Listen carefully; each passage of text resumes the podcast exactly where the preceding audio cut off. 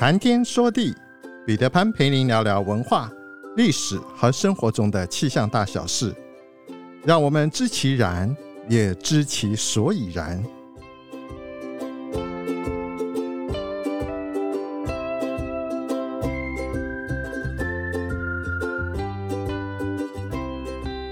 谈天说地，潘大刚空中与您相会。大家好，我是潘大刚，谢谢您收听《谈天说地》第八十二集。最近，一位军中往昔的同事，他的小孩被征召入伍，时间过得真的很快。这位当年还是上尉的女性军官，如今也已经晋升了上校，有了两个大孩子的母亲。相信对每个有孩子的父母而言，现在最关心的就是我们这块土地未来的安全与安定。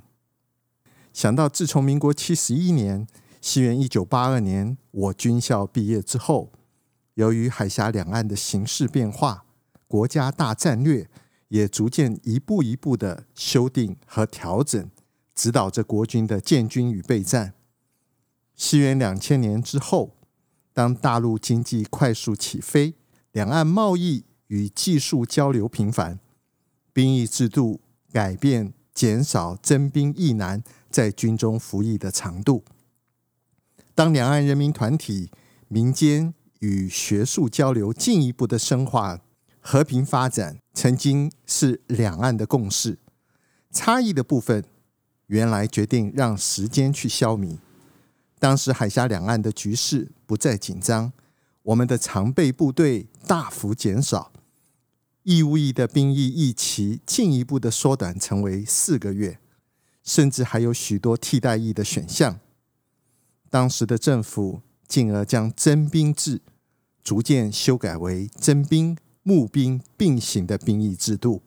毫无疑问的，兵役制度的变化就是国家安危的直接反应。如今的大环境下，执政当局要把征兵制度恢复成一年。教育部还为他设计了三加一的配套。我们的未来是否会兵凶战危，不得而知。但是显然的，形势是比以前严峻了许多。还记得我在军中的时候，传统作战在制空、制海、反登陆的战略指导之下，国军积极建军备战。如今沸沸扬扬的不对称作战，强调的是城镇战、游击战。要求军民结合的整体总体战，因此理想要使台湾居民全民皆兵。两个不同的思维在中战指导和主要作战地区明显的从境外移转到境内。美国人思维下的不对称作战，其实就是要求台湾人在战争时期在各自熟悉的家园持武器作战。利用城镇游击，迟滞共军，尽量拖延战事，并借以拖垮整个大陆总体力量，并且在适当的时机介入收尾。这个结果是台湾人民大数量牺牲生命与城镇基础建设的高度破坏，经济发展倒退，社会失序，人民生灵涂炭。想想美国人的动机，这是一石二鸟。一方面迟滞大陆的崛起，另一方面确保美国的霸权，牺牲的是两岸的人民，毁灭的是自民国三十八年（一九四九年）以后台湾地区的政治、经济、社会的努力成果。俄乌两国的冲突就是最好的例子，想想都不免不寒而栗。不过这一集我不打算评论这些政治的话题。我只想谈谈历史上军人的地位如何落到今天这样的情况。我们以前常常讥讽大陆的社会是人治的社会，因为只要你有办法，就没有办法来办，口说了就算。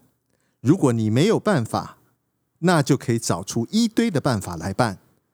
办事处理一切靠关系、靠人脉、靠权势。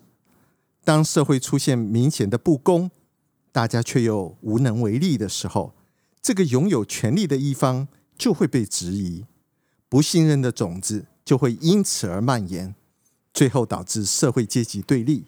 因为缺乏信赖与信任，任何议题都难以达成共识。看看我们的社会，不论政党是什么颜色，历年来权贵子弟究竟有多少人和平民百姓一样，乖乖的入伍服役，尽国民应尽的义务？有句俗话说：“好男不当兵，好铁不打钉。”古代社会似乎以当兵为耻。很多人认为这一句俗话是源自于重文轻武的宋朝，认为皇室为了防备武将篡权，奉行重文抑武的政策，才使得民间形成以当兵为耻的观念，并且流传至今。其实早在宋朝之前的秦汉时期，社会上就开始对当兵没有什么好感，就已经形成了“好男不当兵”。轻视、鄙视军人的观念，只是这种观念的形成，也是时代和环境下的产物。其实，先秦战国之前，兵员的主体是世袭的贵族士群。春秋诸国，上至宰臣，下至一般士族子弟，都是踊跃的入伍，因为当兵不是下贱的事，世人都以当兵为职务，为荣誉。为乐趣，不能当兵才是莫大的耻辱。所谓士兵，就是和士有关。可以说，最初的士兵都是贵族阶级，从小接受文武两个方面的训练。士就是文武兼备的人，即使是孔子，也通晓武士，是个能举国门之关的善射高手。上至周天子、诸侯国君、宰臣等等，都能上阵作战。由于当时的士兵主体都是士，所以一般情况下，平民工商阶层是不当兵的。齐国在管夷吾变法之后，才让农民有了当兵的责任，但也不是全体的农民去当兵，而是要选择其中最优秀的。也就是说，当时农民想要去当兵，你个人还得足够优秀，或者有特殊的才能，才能有资格去当兵。可以说，在春秋之前，就是以当兵为荣的时代。这种以当士兵为荣的情况，在进入战国之后，就产生了很大的变化。产生变化的原因，就是战争的酷烈加剧，死亡率大大的提高。到了汉代，尽管是实行了征兵制，但是实际实施的已经是募兵制。到了汉武帝时，更是大批量的发囚徒，甚至雇佣外族人来当兵。秦末汉初的时候，囚徒当兵还是临时不得已的错字，但是到了汉武帝时，就已经成为了固定的政策。据说汉武帝所重用的将军也多是来历不明的人，比如说私生子、强盗之类。虽然这些可以说明皇帝爱才不继臣子的出身，但是更说明了当时出身良家将才的缺乏，以及尚武风气的衰弱。士兵对良民的轻视，良民对士兵的鄙视，也就是从这个时代开始。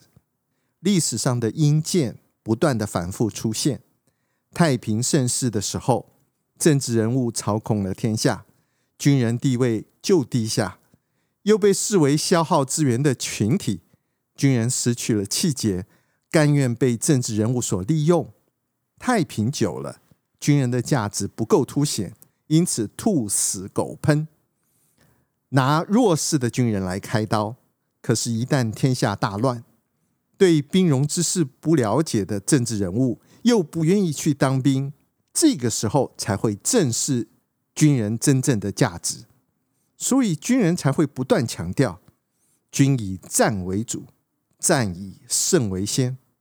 古今中外虽然都是枪杆子出政权，打天下的未必会治理天下，最后终究还是要把治理的任务交还给政治人物来完成。所以，军人的地位终究还是拼不过政治人物，他们的价值多半是被政治人物所决定的。历史上，从秦汉以后，在政治人物的眼中，军人仍然是社会组成的特殊群体，往往是被鄙视的对象。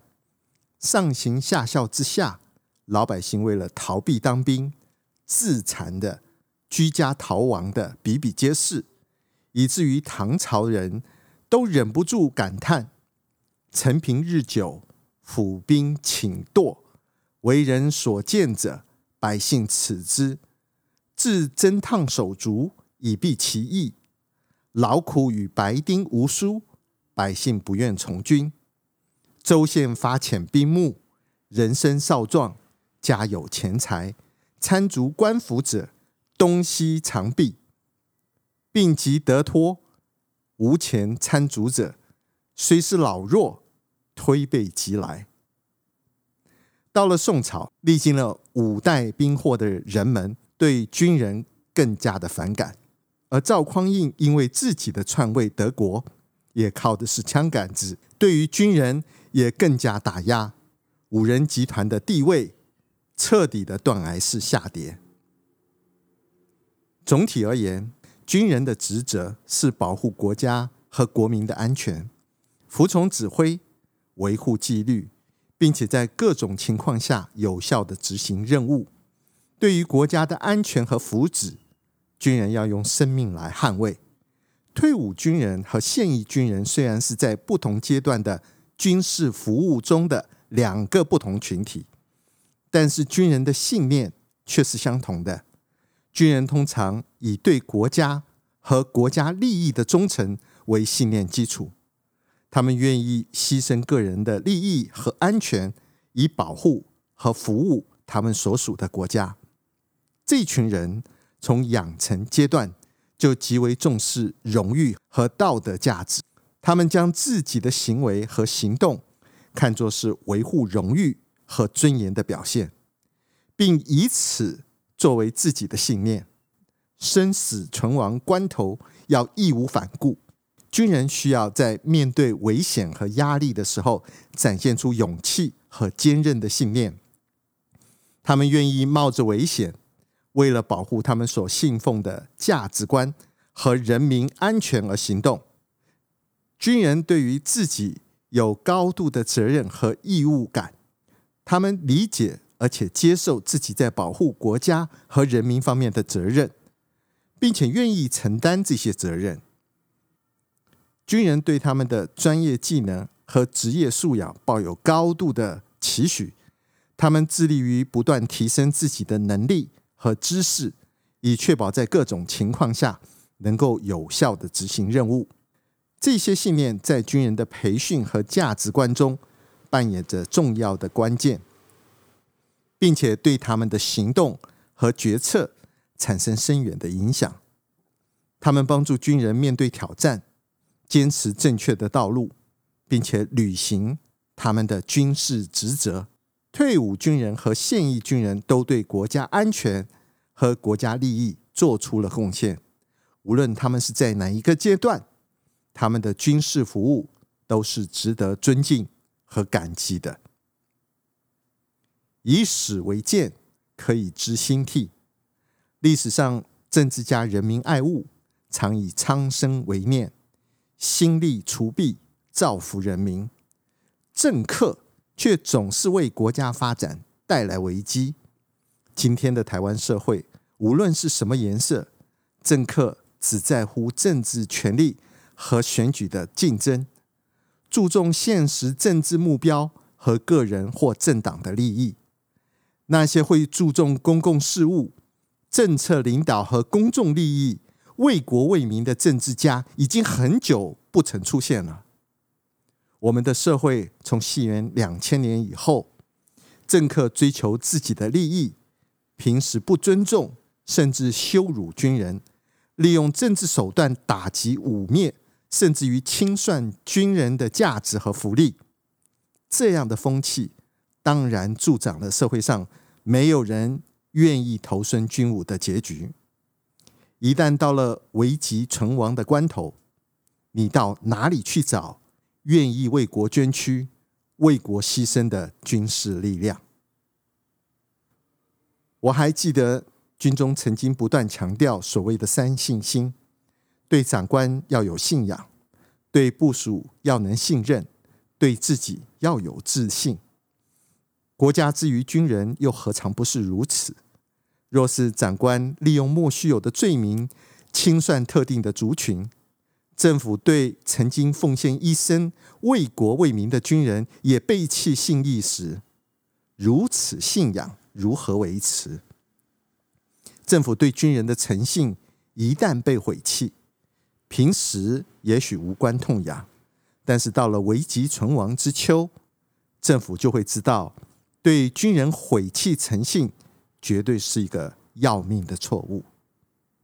自古以来，军人虽然拥有武力，也是合法被训练成为结束敌人生命的组织，但是在政治权力之下，军人永远是弱势的一方。因此，不同的时期，军人的命运只能寄望在政治领导人的品性、能力，唯有在人民爱物的领袖。政治亲民的社会，军人才有可能被合理化的对待。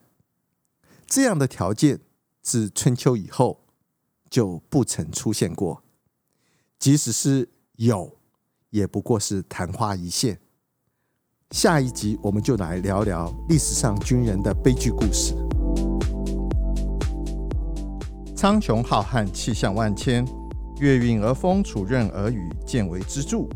谈天说地，和您分享文化、历史和生活中的气象大小事，让天有不测风云不再是借口，让天气不再是行动的阻力，而是生活中的助力。想要知道更多，我们下次再会。